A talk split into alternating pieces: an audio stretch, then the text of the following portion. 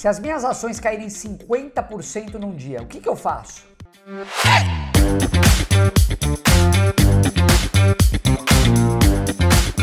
Se as minhas ações caírem 50%, você já imaginou, Lu? Meu Deus do céu. Não Terrível, nem- né? Nossa senhora, não consigo nem imaginar. Não tenho dinheiro pra isso. O que você vai fazer num caso desse? Você vende, você compra mais, você espera, aguarda. Bom, antes da gente continuar, não esquece de se inscrever no nosso canal, ativa o sininho e dá o teu joinha aqui, o like nos nossos vídeos, tá bom? Lu, se você compra uma ação e logo em seguida ela cai, eu lembro sempre daquele caso do Fabião, que ele fala que comprou uma ação no dia anterior ao Joesley Day e ficou assistindo de camarote no, no Joesley Day o que aconteceu. O que, que a gente faz num caso Olha, desse? meu amigo, se você fabiou alguma vez na bolsa, se você já fez isso, comprou antes de um Wesley Day, comprou no timing errado, não se preocupe, você não está sozinho, é, não tem como a gente adivinhar, a gente não tem bola de cristal para saber o timing exato de você comprar uma De ação. jeito nenhum, Eu acho que você não comprando caro já é uma boa evolução. Agora, tentar comprar na mínima né, já é um pouco difícil, poucas pessoas conseguem esse timing de mercado. Mas eu acho que tem duas formas da gente ver isso. Primeiro, você tem que se perguntar por que que caiu. Claro. Ah, então aqui a gente tem duas hipóteses. Bom, caiu por alguma externalidade, sei lá, de repente uma greve dos caminhoneiros, um Joesley Day. Ou seja, o mercado inteiro caiu, por o mercado exemplo. inteiro né? caiu, foi uma coisa, enfim, que não dava para prever. Uhum. E aí a gente vê como uma oportunidade de compra elementar, Sim. tá? A segunda hipótese seria, vamos supor, teve uma- um escândalo da carne fraca que coloca aí, é, que aconteceu com a Ótimo. JBS, com os frigoríficos, enfim, isso colocou de fato a segurança alimentar. Poxa, eles produzem carne, como, como assim? É verdade. É, então, assim, é uma questão que realmente mexia com o valor, com os fundamentos da empresa. Aí são outros 500. De repente é o caso de você repensar, ver se você, é, é, de repente, não saia antes do negócio desmoronar de vez aí. Então, acho que são esses dois caminhos aí, né, Fê? O que É isso acha? aí, Lu.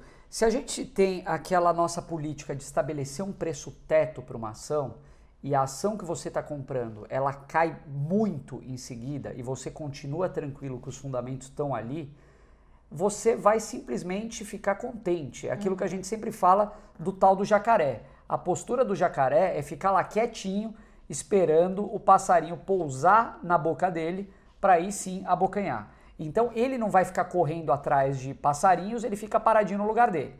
Você deve ter exatamente a mesma postura. Se tem uma ação que você já está comprando, ela faz parte da tua carteira previdenciária, e essa ação desmoronar, você não tem que se preocupar com as ações que você tem na carteira e caíram de preço. Você tem que achar isso uma ótima oportunidade de pegar o seu rendimento, pegar o seu caixa e aplicar na ação que caiu bastante. Porque é aí que você vai estar produzindo os seus rendimentos realmente relevantes. A gente fala muito sobre o yield on cost, né? Nos momentos que a empresa, o preço dela, cai muito mais rápido do que o lucro, isso produz um yield on cost gigantesco no futuro, ou tende a produzir.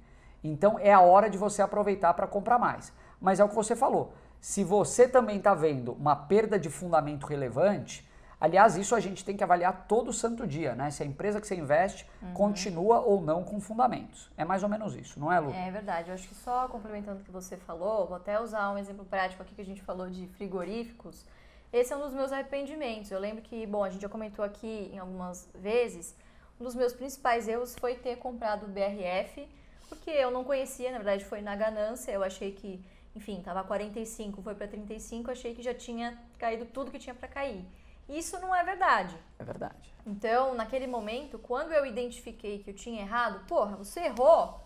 Errei, caguei. Assume o paciência, erro. Assume o erro e o que eu deveria ter feito agora, olhando pra trás, é claro, é muito fácil, mas o que eu deveria ter feito? Pô, ven- vendido imediatamente. Não, fiquei esperando a morte da bezerra.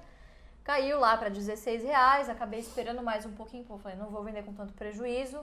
Acabei vendendo lá nos 25, nos 25 reais há cerca de seis, sete meses atrás aí, sei lá. Bom, agora ela quase passou dos 40. Ô Lu, até legal Quer isso dizer, que você é tá, até legal isso que você tá falando, porque muita gente, eu percebo que a pessoa compra uma ação a 20 reais, é, ela percebe que a ação perdeu fundamento, a empresa não está mais com aqueles fundamentos. E ela insiste. E ela insiste porque ela fala: bom, se ela voltar pelo menos para os 20 reais que eu paguei, hum. aí eu me desfaço. Então é eu vou ficar esperando.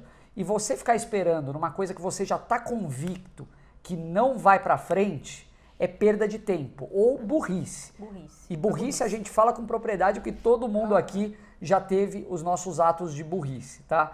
Então é isso, pessoal. Se a gente conseguir identificar uma perda de fundamento, tenta vazar o quanto antes. É isso aí. Então, comenta aqui, você já fez alguma burrada dessas? Vendeu quando deveria ter vendido, comprou quando deveria ter comprado, enfim, conta aqui pra gente. Valeu, pessoal. Valeu, Fê. Valeu, valeu, Lu.